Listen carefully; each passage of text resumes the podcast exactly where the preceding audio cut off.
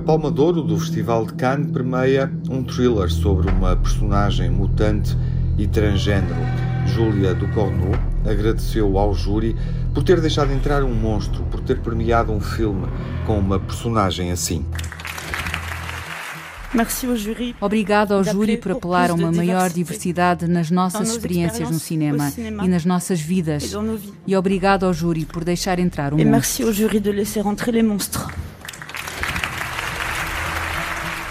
Titânio de Júlia do Corneau é uma palma para a história do festival. Quebrou um linguiço de 28 anos. É a segunda vez que uma mulher recebe a Palma de Ouro.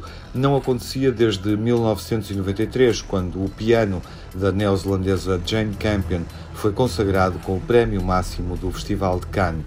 Quando isso aconteceu, Júlia do Corneau era muito nova, tinha 10 anos.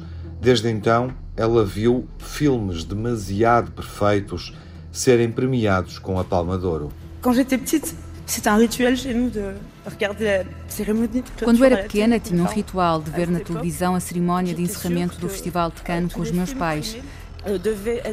Naquela altura, tinha a certeza que todos os filmes premiados deviam ser perfeitos porque tinham a honra de estarem aqui.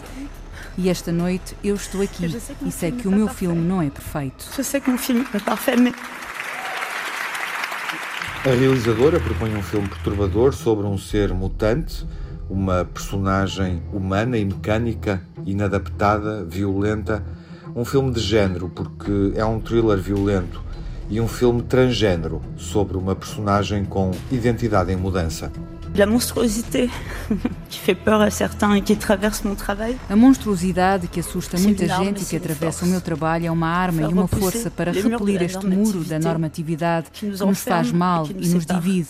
Porque há muita beleza, emoções e liberdade para descobrir. Não é possível porem-nos numa caixa. D'émotion de liberdade a trouver dans ce qu'on ne peut pas mettre dans une case. O cinema radical de Júlia do Corneau é premiado no Festival de Cannes e coloca esta realizadora noutro lugar. É uma palma de ouro para uma realizadora ainda jovem, 37 anos, que filmou uma curta-metragem, uma série televisiva e apenas duas longas-metragens.